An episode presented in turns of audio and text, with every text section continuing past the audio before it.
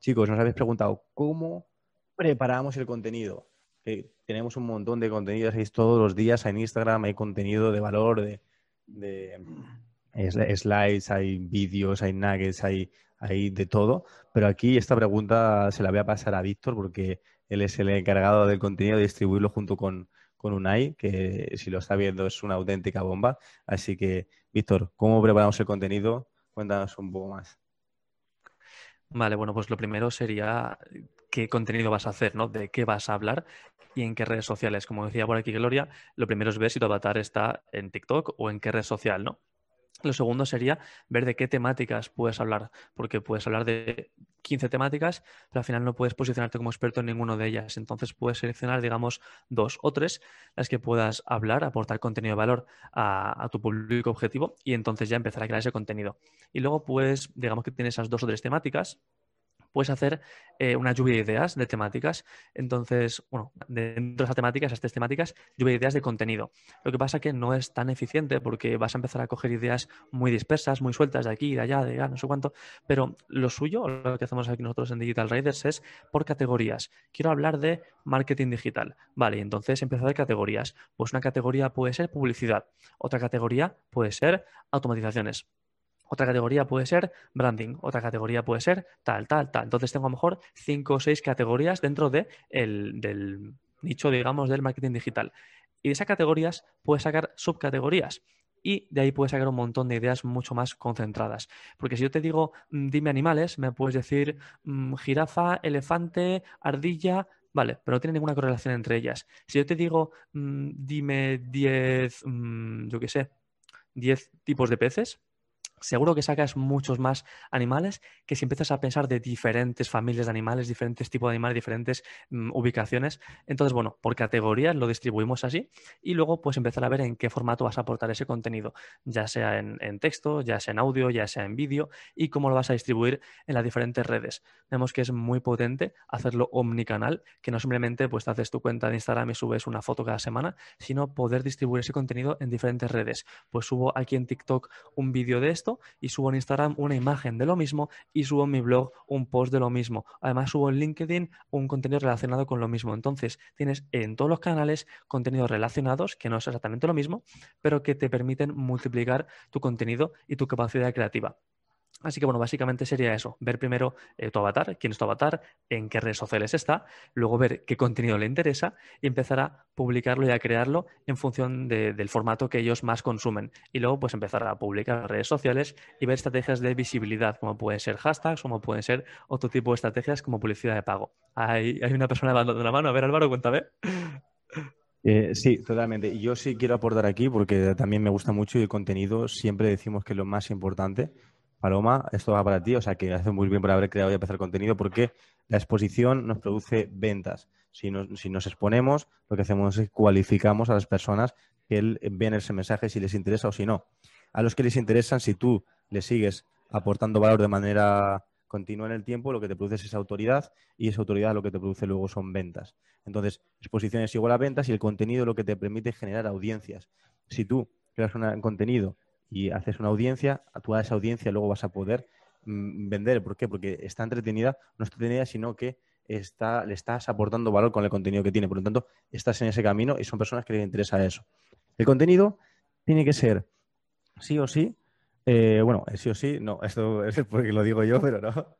Realmente, eh, donde lo que mejor puede funcionar es que tengáis una temática entera de eh, contenido, problemas atemporales o indefinidos. Es decir, dentro de una temática, dentro del marketing, em, siempre va a haber a lo mejor estructura de carta de ventas, ¿vale? Pero esa estructura de venta a lo mejor es atemporal porque se va a poder hacer durante mucho tiempo, pero a lo mejor eh, luego el siguiente tema es contenido actual o, del momento, es decir, cómo vender en tiempos de COVID, ¿ves? Esto es un, estos son un tipo de contenido que es temporal de esa hora de actualidad. Entonces tenemos contenido o problemas indefinidos, contenido o problemas eh, actuales y luego por último eh, un montón de contenido que puede ser importante es eh, que le preguntéis qué le preocupa a vuestro avatar. Entonces, nosotros en la, en la plantilla maestra hay una columna que preguntamos cuáles son vuestras preocupaciones eh, bueno, qué es lo que te preocupa actualmente para conseguir tu objetivo y nos dicen un montón de preocupaciones. Entonces, todas esas preocupaciones son potenciales para poder crear un contenido con ellos. Otros nos dicen, oye, pues a lo mejor, oye, no sé qué, qué es mejor ClickFunnels o WordPress. Pues ves, eso ya es un, un, potencial para poder crear un contenido. No sé cómo, cómo hacer un embudo, no sé qué es tal. Entonces, todas esas preocupaciones que tienen también son potenciales a contenido. Entonces, bueno, yo creo que con, esto, Televistor y yo hemos, hemos echado una mano. Vais poniendo unos, si os vuelan las, contestaciones o no, ¿vale? Y, seguimos, seguimos con ello. Ojo que si veis que todavía se puede ampliar más, pues nos preguntáis, oye, ¿qué opináis sobre esto? Hilando con la pregunta anterior, pues oye, se puede ampliar más y damos más detalles. Pero creo que ha sido una respuesta bastante guay. Mira, veo por ahí unos. Eso es, vale, gracias chicos. Ok, bueno, hay una segunda pregunta que tenemos aquí apuntada que nos han puesto por Instagram, así que podemos empezar. Mira, te pregunto yo a ti, Álvaro, y luego completo yo, ¿vale? ¿Cuáles son las herramientas que más utilizamos? Vale, bueno, pues tenemos 10.000 trillones, 400.000 billones de herramientas, pero las que nos pasamos hoy en día, eh, las que yo más utilizo, bueno, son Trello, que es eh, nuestra base casi de nuestro negocio ¿verdad? ¿Y qué hace eh, Trello? Cuéntanos. Trello es un organizador de tareas que lo llevo utilizando desde hace ocho, años y es el que me ha salvado de que no me suicide, ¿vale? Es un organizador de tareas que va con el modelo eh, Canvas, ¿ya? Sí. Bueno, por columna, donde tú pones pues, tus tareas por hacer, eh, haciendo, hechas, puedes meter el equipo, puedes eh, subir, adjuntar archivos, entonces pues te permite una comunicación, una comunicación muy, muy buena. Dice, ¿recomendáis algún vídeo para aprender a usar Trello? Pues mira, sí que tiene Víctor algún, algún vídeo de cómo hacerlo, porque a todos los clientes que entran le hacemos un, un, Trello automático a ellos. Entonces, es, como nos comunicamos con el equipo y con el cliente. Y a partir de ahí, pues se pueden dejar plantillas hechas, puedes poner links y, bueno. Eh, luego también tienen Power Apps que se llaman, que son como pequeños plugins que te permiten pues automatizar ciertas cosas. Mira, ahí te la ha pasado, Gloria, el vídeo de cómo utilizar. Y es súper sencillo. Lo bueno es que es súper sencillo.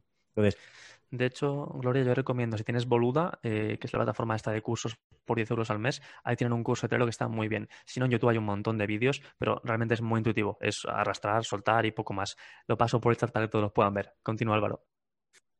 Perfecto, sí, sí. Eh, Trello es, eh, para mí, luego está Sana y un montón de más, pero hemos intentado otras cosas, pero como Trello no nos hemos visto ninguna más cómoda.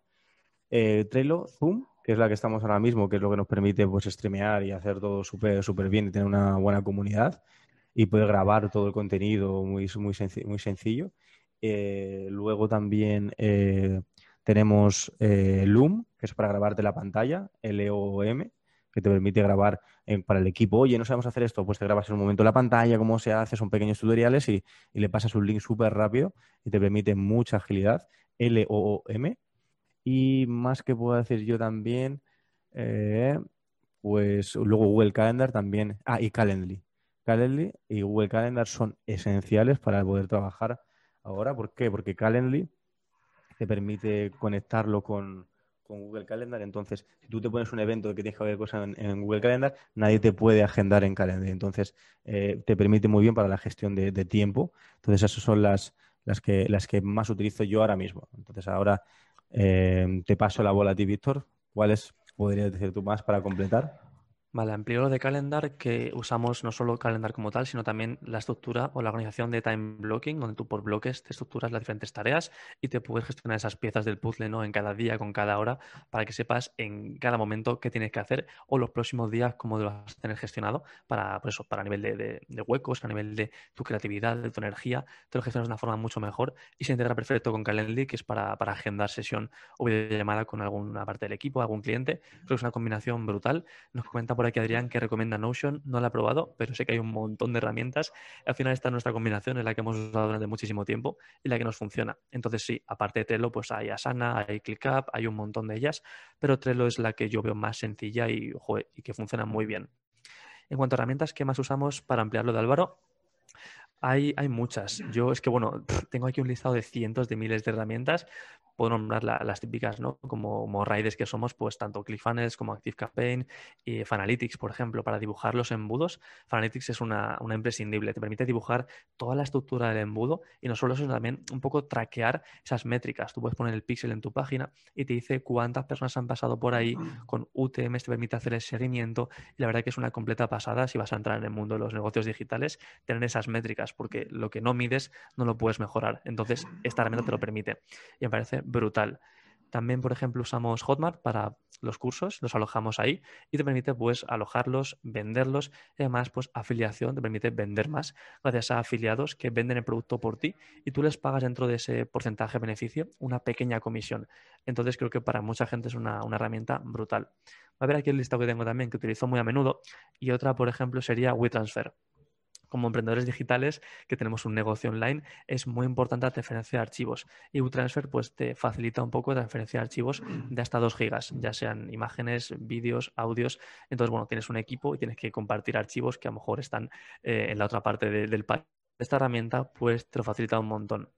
En cuanto a diseño, pues tenemos equipo que hace pues, con Photoshop y demás, pero para gente que no es diseño gráfico, podría usar herramientas como Canva o como Crelo, que son pues, muy parecidas y te permiten hacer diseños bastante sencillos, o sea, profesionales, pero con una usabilidad muy sencilla, muy intuitiva, con un montón de plantillas.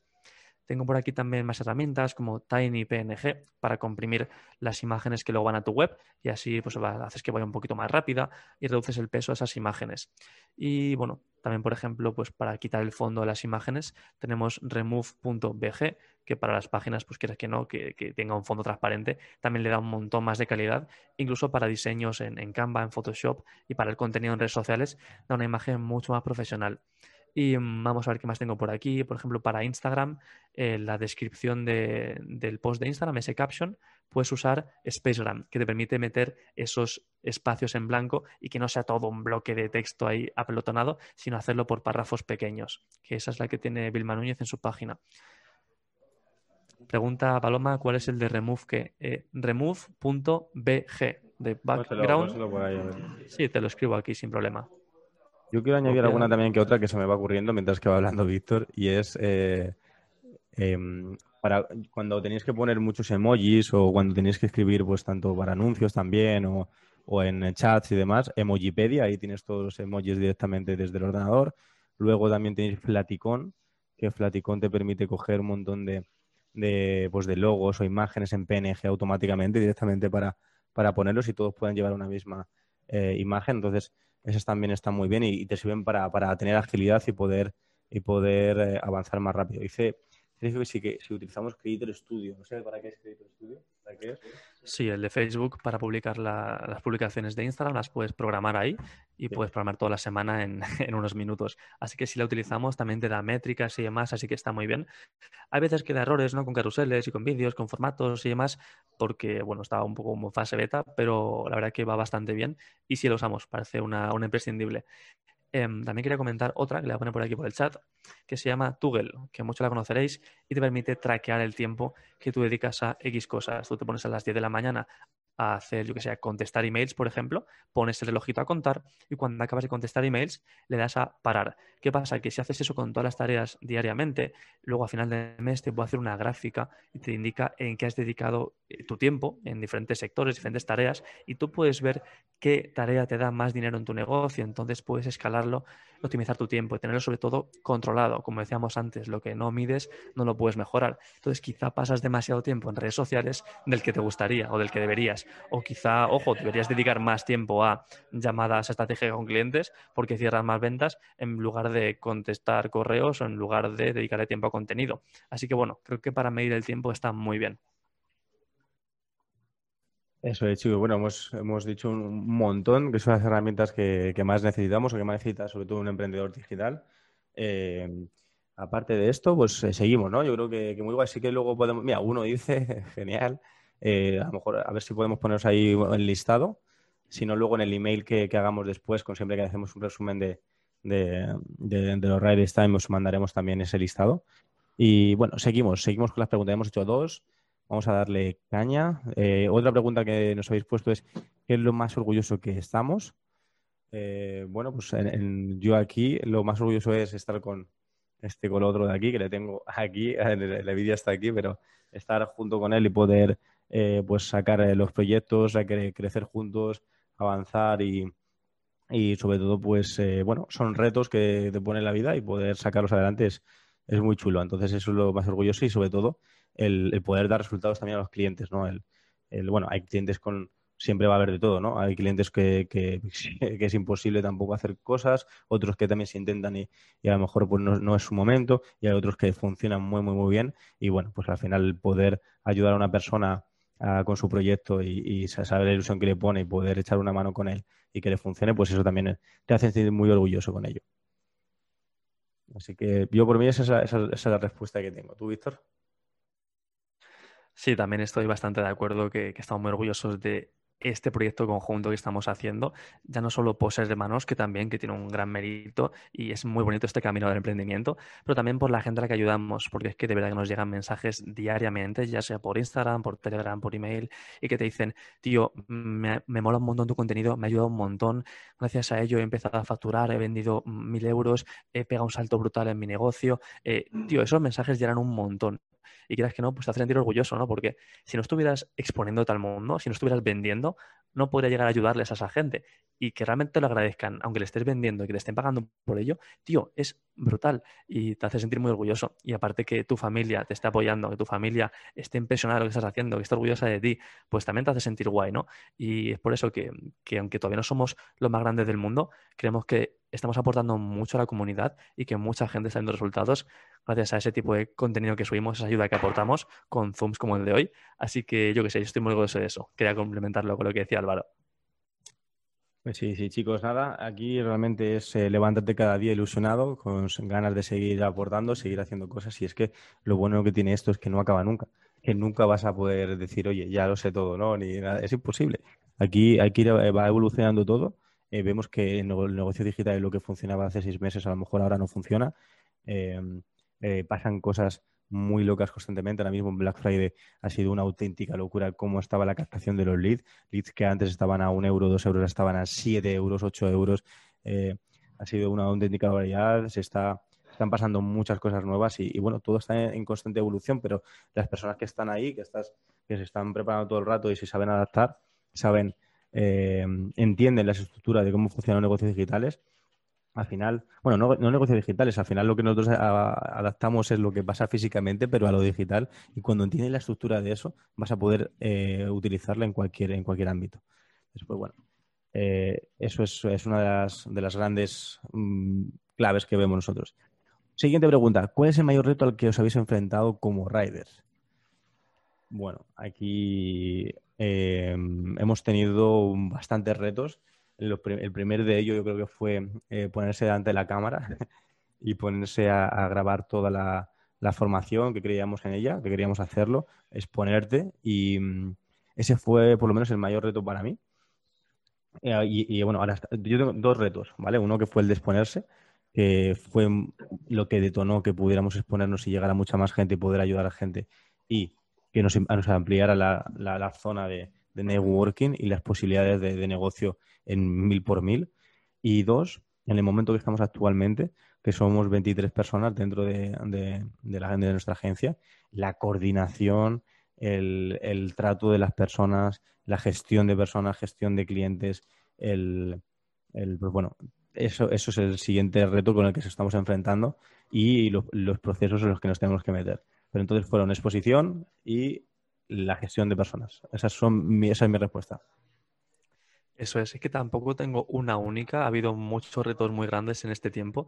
Eh, el primero puede ser incluso el síndrome del impostor, que muchas veces se habla de ello, pero, pero es verdad, es, es, muy real y realmente es un reto. Tienen proyectos muy grandes y siempre tienes la duda esa de, joder, ¿seré capaz de hacer eso? ¿No? ¿Estoy al nivel para hacer eso? Y luego te das cuenta de que sí, pero luego hay veces en las que vuelve también ese síndrome. Entonces, nada, para mí es, es un gran reto y aunque sé que soy capaz de, de, todo lo que me echen, pero bueno, ese, ese síndrome sigue estando ahí. Y también, como decía Álvaro, también es importante el tema de delegar. Me parece un reto increíble porque, joder, mmm, cosas que haces tú todos los días, empezar a no hacerlas, a que lo haga parte de tu equipo, a enseñarles, a corregirles. También es un reto, parece que no, pero joder, nos gusta hacer cosas, nos gusta sentirnos ocupados. Y cuando empiezas a delegar, es un reto brutal. Mira, pone por aquí Sergio muy identificado. Y bueno, la gente que, que esté emprendiendo y que tenga ya mucho trabajo empieza a delegar, también lo va a sentir así. Y como decía Álvaro, pues eso, contar con un equipo, tener que gestionar personas, clientes, eh, todo el rato apagando fuegos, pues es un reto también el no volverte loco, el, saber gestionar tus emociones, tu tiempo, eh, el estar bien, feliz y el no quemarte. Eso sí es un gran reto. Así que, chicos, ahí os dejo también mi, complemento. Álvaro, te pregunto ya a ti, em, ¿cómo piensas que va a venir este 2021? Ostras, el 2021 por lo menos esperemos que, que, sea mejor que el 2020, ¿no? Que, que el 2020 ha sido muy heavy para, todo el mundo. Eh, los negocios digitales han explotado, o sea, han explotado porque todo el mundo se ha, pasado a lo digital, eh, se han dado cuenta de que era el momento de hacerlo, porque si no se podía salir a la calle, no se podía tener tu negocio físico, tendrías que estar de manera digital y ahora hay que adaptarse sí o sí. Entonces, pienso que el 2021 va a ser un año muy bueno en cuanto a los procesos digitales y a los negocios digitales. Hay que estar, va a aumentar la competencia, eso sí que lo, lo, creo.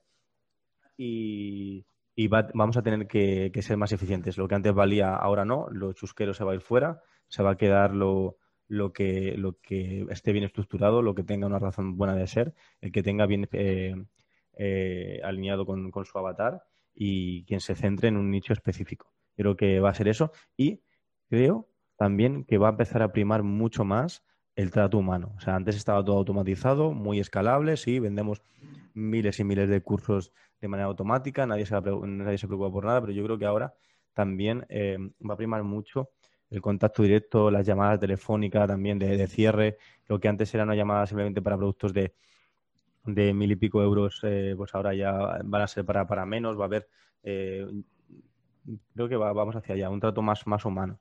Y eh, en cuanto al tráfico, también va a primar mucho la, afiliación. Creo que el tráfico va a subir mucho de precio.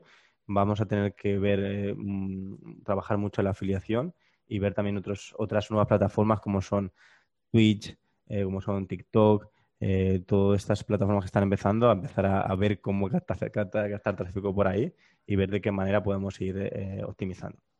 Yo es lo que opino de 2021. Joder, estoy muy de acuerdo en todo, así que apenas puedo complementar, pero sí, un poco para hablar un poquito de lo mismo, eh, el tráfico va a subir mucho y cada vez más, no solo en 2021, sino en los próximos años, cada vez va a subir más. Y estamos viendo que la ola de la afiliación está creciendo mucho últimamente y mi predicción es que va a subir todavía más, va a ganar más importancia. Así que eso es, es un punto muy clave. Luego también, como dice Álvaro, ya no vale las cosas salchicheras, cada vez va a tener que haber gente con mayor calidad y solo quedarán los buenos, porque este mercado pues cada vez está saturando más, cada vez es un mercado más rojo, entonces los que van a destacar, los que se van a llevar la gran parte del mercado, va a ser la gente que lo haga bien, la gente que consiga destacar y aportar mucho más valor que el resto. Entonces, nada, ahí está la gran oportunidad, chicos de poder diferenciaros y no quedaros con la calidad estándar, sino siempre un pasito más por encima. En cuanto a 2021, pues eso, lo veo muy prometedor. El mundo digital va a pegar un boom como ha pegado este año y mi predicción es que va a seguir subiendo más y más y más pero como decía Álvaro, también va a tener un papel muy fundamental el trato humano y no solo digo pues por llamada o por Zoom, sino a nivel físico. Incluso la, venta puede llegar a ser una venta más física, ya no solo a nivel digital de a una página de ventas, pulsar el botón de comprar, sino incluso conversaciones con un closer de ventas a nivel físico, otro tipo de estrategias. Así que nada, es mi predicción 2021 y por lo visto, pues eso, muy prometedora. Nosotros vamos a, empezar también a hacer eh, diferentes experiencias Creemos ya que sí, la formación está súper saturada, no sé si lo habéis comprobado, pero es, es, eh, abrumador, ¿no? Toda la, toda esa publicidad que hay sobre formación, la hemos, hemos visto, hemos inspeccionado el mercado y em, eh, la gente está abrumada con toda la formación que hay. Más hay gente que tiene formación ya para, para 20 años, que se ha comprado formación. Así que eh, creo que también para humanizar esto lo vamos a hacer también en experiencias. Haremos intensivos de retiros en diferentes sitios donde podamos centrarnos en diferentes personas en específico con todo el equipo. O sea que, o sea que tiraremos por ahí y haremos, ah, haremos de ello. En vez de tanta masa, seleccionaremos bien y podemos ayudar mejor. Dice Sergio Jiménez, buenísimo. Dice, genial, tío, Sergio. Vaya máquina. Había preguntilla por aquí de Santi que puede ser chula. Bueno, aquí mi pregunta es la siguiente. ¿Qué pasa si quieres emprender en algo, pero tienes varias ideas que posiblemente sean rentables en el tiempo? ¿Qué recomendáis? ¿Empezar a saco con una o ir poco a poco con dos o tres? Estoy ahora con ese dilema. Y, joder, que este habrá preguntado alguna vez. Y, claro, hay diferentes puntos de vista. El de empezar con, dos o tres negocios puede partir, puede partir, ojo, no sé si es tu caso, de la escasez, del coger y decir, oye, pues si tengo tres negocios, es más posible que me vaya bien porque tengo pues, más posibilidades, ¿no? Tengo más, más negocios y así no dejo ninguna fuera y así y tal. Pero si lo piensas, tu tiempo es limitado. Tú no puedes dedicarle ocho horas al día a los tres negocios, porque no, no puedes, no tienes horas en el día. Entonces, yo personalmente iría a saco con una, ¿vale? Porque eso, entre los tres no vas a tener un foco, ni una experiencia, ni, ni una autoridad, ni un contenido, ni puedes hacerlo todo bien. Entonces, oye, sí que es verdad que no se recomienda poner todos los huevos en una misma cesta, pero en ese caso, ya que tus recursos son limitados, me centraría a saco con una. Y cuando la perfecciones y la puedes automatizar, entonces ya puedes lanzarte al siguiente. Pero no empezaría de cero con las tres a la vez porque lo veo una locura. ¿Cómo lo ves tú, Álvaro? Totalmente. Siempre decimos esto también en, todos los procesos que hacemos. Eh, coge una, eh, céntrate en una persona, un tipo de persona que tiene unos dolores en concreto, que quiere una determinada cosa y pasa de un océano rojo a un océano azul, nicheándote, haciéndote muy específico, pero el esfuerzo que requiere poder sacar un negocio adelante hoy en día te va a requerir tu máximo esfuerzo. Entonces, poder meterte en varios a la vez al final hará que no llegues a, ninguno con, el esfuerzo que se requiere para que eso salga adelante. Entonces, eh, bueno, esa es mi opinión, que no significa que no se pueda hacer, pero, ostras, sabemos por nuestras carnes, porque ya hemos hecho no sé ya cuántos emprendimientos, nos hemos metido en todo tipo de, fregados, hemos vendido desde viajes a Ibiza, eh, pajaritas, eh, seguidores de Instagram, eh, eh, relojes personalizados, cascos y, zapatillas también con Víctor, formación, hemos vendido de todo y al final lo que te das cuenta pues es eso, es centrarte en una cosa y, ir a muerte a por ello. Cuando ya lo tienes más o menos automatizado, pues ya puedes avanzar o puedes meterte en otro. Pero si estás tú solo, primero uno y luego otro. Vale, pues seguimos. Eso es. Espera un segundo, que le, quiero comentar a Santi otra cosa, y es que no tienes por qué hacer tú los tres negocios puedes apalancarte en personas y, dividir a lo mejor el, trabajo. Si tú eres muy bueno hacer Facebook Ads, puedes hacer los Facebook Ads de los tres negocios, pero el resto de las otras tareas la puede hacer tus dos socios, por ejemplo. Si uno es muy bueno haciendo las páginas, pues él hace las páginas de los tres negocios. Otro muy bueno de contable, pues la contabilidad de los tres negocios.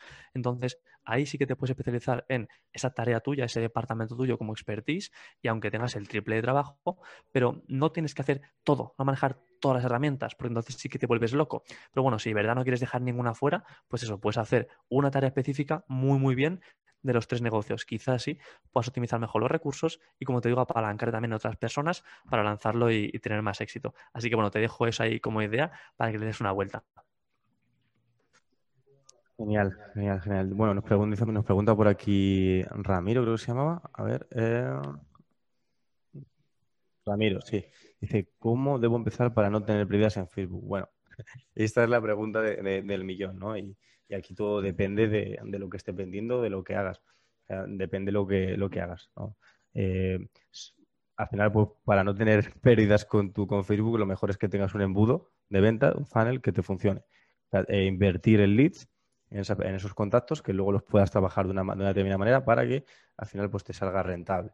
Entonces, para eso tienes que entender todo el proceso de avatar, preocupaciones, eh, cómo vas a ayudar a esa persona, que es hacerle entender a esa persona que tú eres la mejor opción y que luego pueda contactar contigo. Entonces, para eso lleva todo un proceso, pues que es todo lo que estamos haciendo, ¿no? Generar tribu, eh, aportar valor, romper objeciones, eh, crear formación o crear, o crear, o crear ese producto que solucione esas preocupaciones que tiene tu público.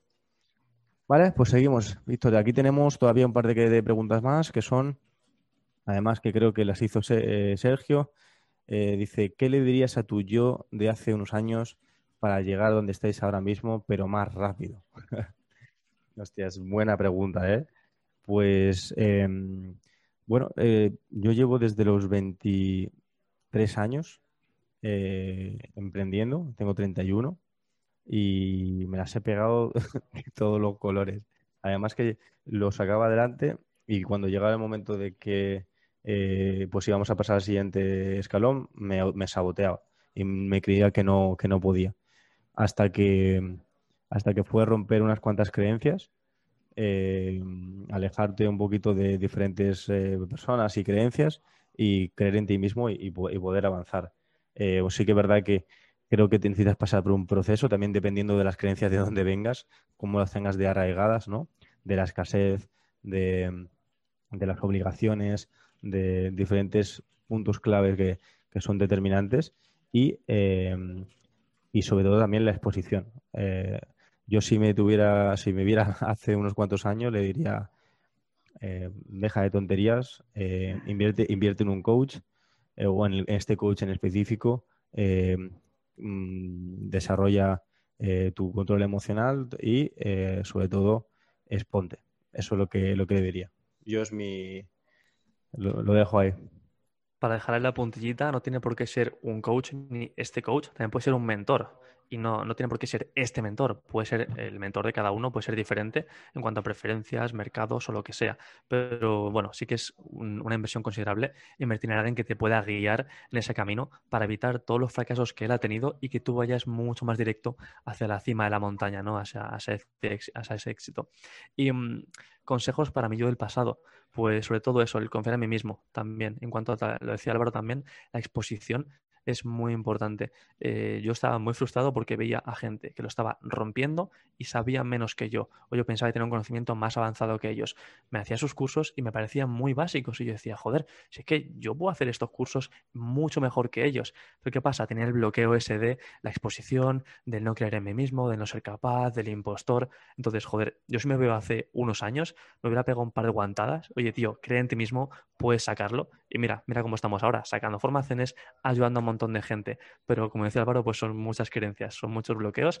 En cuanto las rompes, vas como un cohete. Así que bueno, creo que esas son las claves para ir más rápido. Eso es, eso es. Así que, chicos, pues eso, eso es brutal. Espero que, bueno, nosotros siempre eh, lo que os comentamos es lo que a nosotros nos ha servido, ¿vale? No tenemos nunca ni, ni la razón de nada, ni nada. Lo único que compartimos con vosotros lo que a nosotros nos ha servido, que es nuestra respuesta. No significa que lo mismo que nos, ha, que nos viene bien a nosotros os valga a vosotros, ¿vale? Seguramente vosotros, cada uno de vosotros estéis en una situación totalmente distinta y no sea para nada la misma respuesta que necesitéis. Pero si hay alguna pincelada que os pueda inspirar o que os pueda haber identificado, pues oye, nosotros encantados de poder echaros una mano, ¿vale? Em, Eso es. Dice. Pregunta de Santi por ahí que pregunta cuánto es el límite del contenido de valor gratuito. Ahora hay tanta competencia y cada vez más hay contenido gratuito de todo el mundo. ¿Cuándo se da el salto al contenido de pago? Joder, pues buena pregunta. De hecho, he visto gente quejándose de que, bueno, como he dado tanto contenido gratuito, mm, ya no voy a dar más, ahora solo doy contenido de pago. Y bueno, pues hay diferentes percepciones, ¿no? Diferentes formas de ver ese, ese tipo de cosas. Tú ten en cuenta que el contenido gratuito ayuda y crea esa tribu, ayuda a que esa gente te conozca, ayuda a que esa gente te posicione como autoridad, ayuda a que esa gente se vaya un poco nutriendo y vaya cocinándose, ¿no? Para cuando sea el momento de comprar tu producto y pasar al siguiente nivel, entonces estén listos. Si tú no das contenido gratuito, esa gente ni te conoce, ni sabe cómo trabajas, ni sabe cómo hablas, ni, sabe nada de ti, ni eres autoridad, ni sabe nada. Entonces, hay que encontrar ese, ese punto. No puedes dedicar quizás 14 horas al día a contenido gratuito si eso te quita de vender o si eso te quita de hacer contenidos de pago, que eso luego te permite pues, comer, te permite vivir. Entonces, nada, hay que encontrar un punto medio en el que contenido gratuito te ayude a las ventas y te ayude a crecer tu negocio, que no te quite de esa, de esa venta ni de ese negocio que al final es un poco de lo que trata, de permitirte ayudar a más gente de una forma mejor, porque contenido gratuito sí, ayuda, pero no, no es una transformación real. Un producto de pago seguramente sí. Entonces, bueno, ahí está la línea. Coméntanos tú, Álvaro, cómo lo ves. Sí, eh, bueno, en cuanto al contenido gratuito, yo tengo mi, percepción y es que eh, todo está en el. Eh, si tú quieres buscar incluso el contenido que ahora mismo te vende la gente por 10.000 euros, 5.000 euros, lo tienes gratis en Internet. Lo que pasa que no lo tienes ordenado, no sabes dónde encontrarlo, no lo, tienes de manera confusa. Al fin, al fin y al cabo, em, un montón de cosas que hablamos en Ride Time son cosas súper valiosas pero eh, como lo tienes gratuito, al final no le ponemos el foco, no le pones la intención, no le pones el compromiso porque no te pica, porque es gratuito. Pero eh, cuando tú pagas por algo es cuando realmente pones eh, tu, atención y te pones a hacerlo. Por eso tienes más casos de éxito. Entonces, nosotros entregamos un montón de contenido, muchísimo, y eh, lo que pasa es que tienes que crear un poco de confusión, que además esto lo decía Novas en, su, en, en su evento, es eh, tú puedes crear un montón de contenido que son píldoras de valor, que de manera separada dan valor, pero que no están ordenadas. Al final, luego, ordenarlo, en la asistencia, el estar con una persona, el atender de manera individualizada, eso luego ya ves, pues ya es más, más de pago y es lo que se, se, debe cobrar. Pero al final, cuando tú das, das, das, das, como dice Gloria, eh, al final te, acaba devolviendo todo. Entonces, eh, pues esa es mi, mi opinión. Y en, en, cuanto a contenido, pues que tampoco se te lleve todo el día. Es decir, nosotros que hemos hecho, hemos dicho, vale, pues a tomar por saco, a directazo todos los lunes eh, y creamos contenido y aportamos valor, pero no lleva, eh, bueno, sí, sí que tenemos una persona que nos ayuda con la edición y con todo esto, la verdad, pero al principio era directo, lo más sencillo que puedas y, para adelante, ¿no? seguir generando contenido, seguir generando exposición. Tienes que valorarlo tú, tienes que valorarlo tú y, y también ver, ver un poquito esto, Santi porque esa es otra cosa. Hay mucha gente que le va muy bien, que factura muchísimo dinero sin hacer contenido. Por tanto, el contenido no es una pieza fundamental de tu negocio, depende de qué sector, pero oye, puede ayudar. En nuestro caso, ayuda. Vemos que la exposición nos da bastantes clientes, tanto para la academia, para alumnos de, de, los diferentes cursos y formaciones, como para la agencia. También nos vienen bastantes clientes por el contenido, porque nos ven todos los días subiendo contenido de valor. Por tanto, oye, pues la, opinión que se forman es que sabemos sobre ese tema y que podemos ayudarles. Entonces, bueno, mm, hay que verlo, no es algo fundamental, hay gente que le va muy bien subiendo cero contenido, pero hay que ver esa línea, como te decía ahí Álvaro. Y te ha puesto también Gloria por ahí unos comentarios que merece la pena que leas porque tiene muchísima razón. Sí, sí, o sea, conocemos gente que factura millones y no hace contenido. Es, eh, al final, pues son, son, pero son muy buenos en lo suyo, son paradojas también que, eh, pues bueno, son, son diferentes vías, ¿no? Son, para mí sí es muy importante, para otra gente no tanto, y al final, pues bueno, cada uno tiene que ver también qué vende, qué es lo que hace, cómo quiere hacerlo, ¿no? cómo quiere gestionarlo. Porque tú, eh, lo, que, lo que estamos haciendo ahora, que es una tribu, que es marca personal, que es sobre un tema en específico, eso eh, te vale para ahora, te vale para dentro de, de, de un mes, te vale para dentro de dos años y al final lo que te va, te va, te va haciendo es anclándote como poco a poco pues autoridad, vas aportando valor y eso lo que hace es en cualquier momento que te permita pues, abrirte un montón de puertas, ¿vale? Nos pregunta por aquí Santi, para continuar con lo de antes, que mm, eres muy autodidacta y sabes dónde buscar, el orden, yendo gratuito, pero a la hora de emprender ve que estaría bien, además de dar contenido ordenado, darlo más enfocado y personalizado a tope. ¿Qué opinamos? Pues oye, ese trabajo de ordenarlo, darlo enfocado y personalizado, eso puedes cobrar por ello. Entonces puedes dar una parte gratuita y se te da muy bien pues buscar y todo eso, y luego puedes hacer una parte más personalizada con mucho más valor, ordenada y con tu experiencia, entonces sí que puedes cobrar por ello. Pero es lo que te digo, el balance tienes que encontrarlo tú. No te puedo decir, mm, dedicarle dos horas y cuarto a este día y tres y media al otro y ya está no hay una fórmula secreta. Entonces, eso ya es tu tarea, encontrar el balance. Como te digo, hay gente que hace cero contenido y le va muy bien. Hay gente que 10 horas al día contenido y le va muy bien. Entonces, no es ni lo uno ni lo otro, no es blanco ni negro. Ahí estás tú para encontrar ese balance. Adiós, Gloria, un abrazo gigante y siempre está por ahí apoyándonos. Quedamos en contacto. Y bueno, Álvaro, preguntilla, ¿cuáles son las fases de un negocio digital? Cuéntanos. Vale, las fases de, un negocio digital, esto lo vemos mucho dentro de la agencia porque hay gente que pues nos viene en diferentes eh, fases ¿no? y es, es importante verlo. Eh, a ver, lo que, la gente que estamos aquí, ¿qué fases creeríais que tiene un negocio digital? A ver si a, alguien pues eh, nos echa. Bueno, son las fases que nosotros hemos las hemos sacado, hemos dicho, las hemos ordenado así porque es como mejor lo vemos y son diferentes fases diferenciadas. A ver si hay alguien de lo que estamos aquí que nos puede que nos puede echar una mano, que pueda decir, aunque sea la primera, cuál sería la primera fase. Eso es porque puedes sacar 10 fases si quieres, ¿eh? pero hemos dicho cuatro que son las principales y es como las concebimos aquí en Digital Riders. La activación, la idea, vale, vale, perfecto. A ver, a ver si alguien más dice. A ver. Vamos a ver. De hecho, Sergio seguramente conozca el método Rider del Challenge, que son cinco fases. Bueno, por aquí la comunicación también. Bueno, vale. Hay, hay cosillas por ahí. ¿Alguno más que se anime por el chat? Sí, todo eso lo estamos viendo y entran dentro de, de, una primera fase, eh, nosotros hemos dicho que em, realmente pues hay cuatro grandes fases, ¿no? Que la primera sería la planificación, ¿vale? La planificación. La segunda sería la implementación. La tercera sería la optimización. Y la cuarta sería el escalado. ¿Vale? Dice, eh, Sergio, va muy bien, lo que pasa es que hemos agrupado este, eh, diferentes tipos de, lo que nos dices tú dentro de, estas cuatro fases y qué, y hay en cada fase, ¿no? Pues hemos visto pues, que hay gente que viene de cero. Pues ¿qué pasa? Pues hay que hacer una planificación de la estrategia digital. Entonces, pues hay, que, generar cuál es el, concepto de ese proyecto, ¿no? ¿Qué valores tiene? Eh, qué, mm, ¿Qué, es lo que se va a hacer realmente con, este proyecto? ¿Qué, es lo que se va a hacer? ¿no? segundo, definir un nicho. ¿Cuál es el nicho de esta, de, este, de esta, de esta persona? ¿A qué, ¿A qué, tipo de persona en concreto vamos a ir? ¿Y qué, qué problema soluciona de ese tipo de avatar? Y ya no solo sacar el avatar físico, sino el avatar psicológico. ¿Qué le preocupa? Eh, qué, siente, cómo le hace sentir esas emociones, eh, qué es lo que quiere realmente hacer, qué ha intentado antes y no ha conseguido.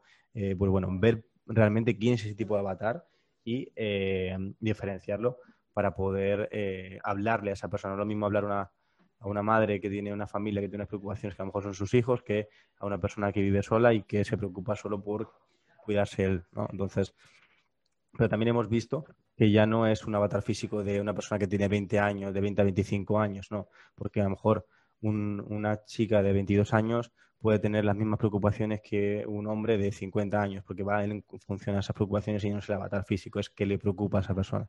Eso es muy, muy importante. Entonces, una vez que tenemos el concepto, el nicho, el avatar psicológico, lo que hacemos es un listado de productos potenciales y saber qué productos podemos llegar a hacer eh, y para, para poder crear ese embudo perfecto para ese tipo. Entonces, eso estaría dentro de la parte de planificación. Y una vez que tenemos eso, ¿qué pasa, Víctor? Lo pasamos a implementación lo pasamos ya, porque lo estamos haciendo en la agencia, tenemos ya cadenas de montaje de cada una de estas partes. Entonces, cuando pasa a implementaciones, todo lo que hemos hablado, toda esta primera parte, la pasamos a implementarla. Creamos las páginas de CMS, tanto en WordPress o ClickFunnels, lo que sea, estructuración de páginas, eh, todo lo que, lo que haga falta en cuanto a páginas. Eh, creamos eh, Active Campaign, todo lo que, todas las automatizaciones que se necesiten de email marketing. se crean eh, pues todo lo que sea a nivel técnico, si Hotmart, si eh, lo, que, lo que se necesite a nivel de técnico. Se ha planteado primero, se implementa y una vez que se implementa y se revisa, pasamos a la siguiente fase, que es le abrimos en la R de reventar, lo que Sergio lo, lo sabrá, pero ya empieza la parte de, de optimización, ¿vale? Hemos planificado, hemos implementado, hemos abierto, ¿no? Y, eh, y lo que pasa aquí es que empezamos a recoger métricas, ¿vale? Esas métricas nos van a, nos van a decir qué es lo que está pasando vamos a saber eh, los, los, ratos de conversión que tenemos de la página de registro, donde cogemos esos leads. Vamos a saber los datos que tenemos de asistencia al webinar. Vamos a ver los datos de la gente que ve tu oferta. Vamos a saber la gente que te compra. Todo esto son porcentajes de conversión que en un momento dado tú con ver cuatro métricas vas a poder entender qué es lo que está pasando. Si a la gente le gusta tu proyecto, si no, si no asiste. Y te van a poder dar diferentes palancas de acción que te dice, oye, no está asistiendo la gente, tenemos una tasa de asistencia del 5%. Eso es una, una mierda, pinchar un palo. ¿Qué hay que hacer? Oye, esto hay que hablar, bueno, por lo menos en el 20 o 30%. Y vamos a dar eh, un bonus para que la gente asista. Por ejemplo, otro día con, el, con, David Sobrino, que bueno, se petó, no, había, no podía entrar más gente. Eh, había 70 pues, personas en cola esperando, eso había para 100 personas. Dábamos también una calculadora de escenarios que te permite ver eh, que, una simulación de qué es lo que puede pasar en tu embudo de venta. Dice lo de David fue una pasada, sí, sí, es una, auténtica pasada. Entonces, eh, ahí lo que haces es, yo siempre lo veo como tuberías, que se va yendo el agua, que, hay que ver qué tubería, hay que enroscarla mejor para que siga pasando el agua. Y esa es la fase de optimización, ¿no? De qué cambios podemos hacer para mejorarlo y hacer pruebas.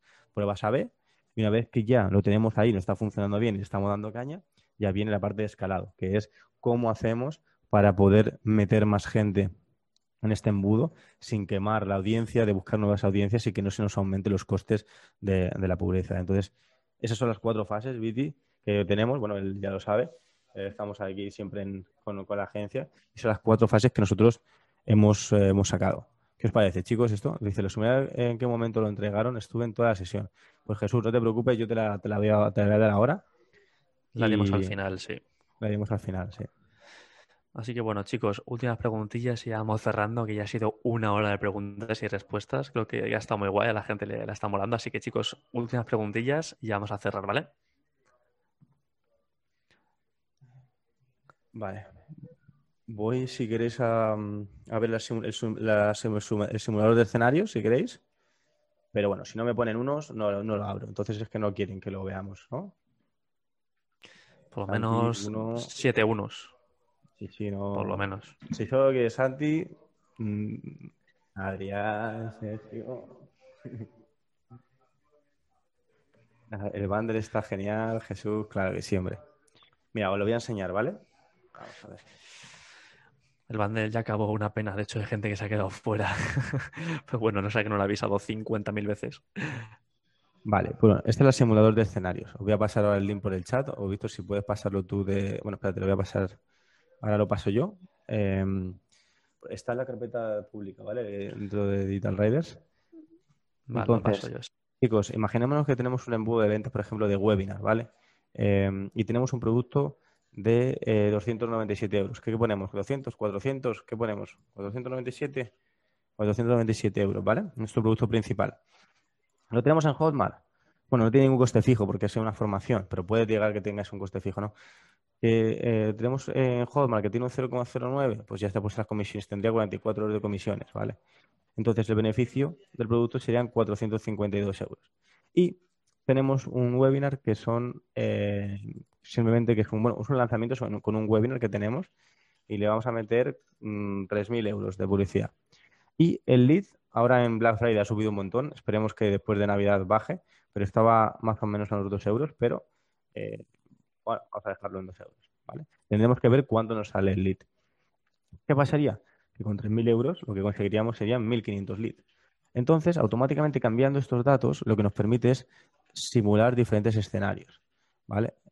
Eh, con los diferentes porcentajes de conversión. Nosotros como rider conducimos, cogemos las riendas de nuestro negocio digital, ¿no? Y sabemos a cuánto corre nuestro coche, ¿no? El, tu funnel al final es el coche y es a cuánto corre el coche. Entonces, a cuánto corres, a cuánto convierte tu embudo de ventas, para que os hagáis una idea.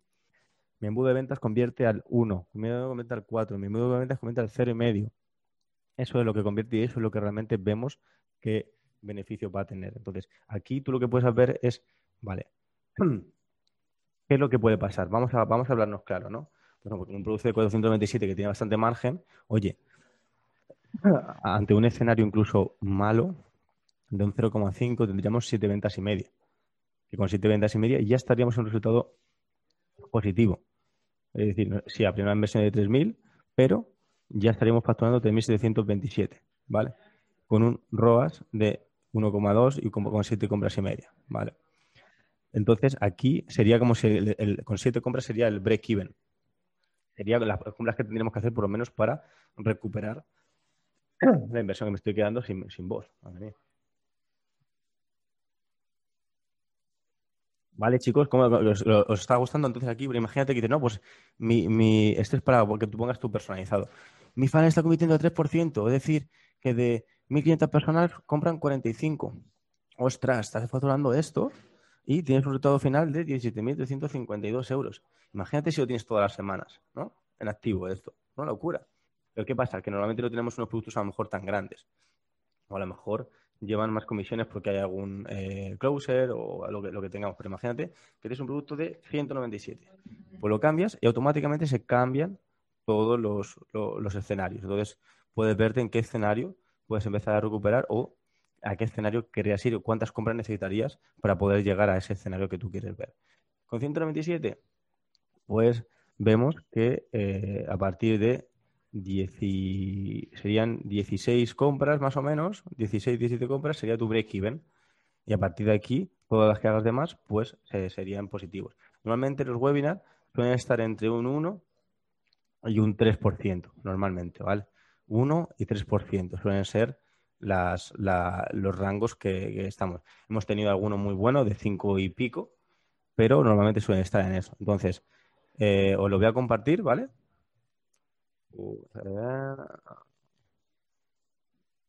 A ver, compartir.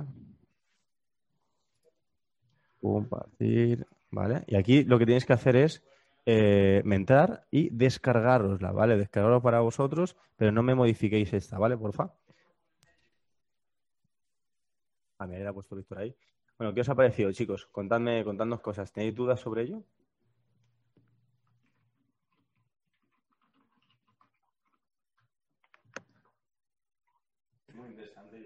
Qué bueno, Santi. Está silenciado, Álvaro. Pero sí que muy interesante, la verdad, que es la hostia para calcular ahí tu embudo previamente hacer matemáticas de cuántos leads hay que meter, ciertos ratios de conversión y para por lo menos cumplir ese break-even, ¿no? Para cubrir gastos y no perder dinero. Así que nada, chicos, darle mucha caña, probadla, poner diferentes escenarios y sobre todo reventar los negocios digitales. Que hemos venido. Buenísimo. Vale, chicos, muchas gracias por el apoyo. Ahí están esos riders.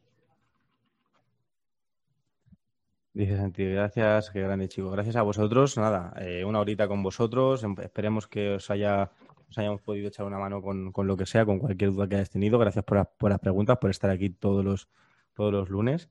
Y, bueno, como ya sabéis, tenemos nuestra agencia, donde también tenéis horas de consultoría.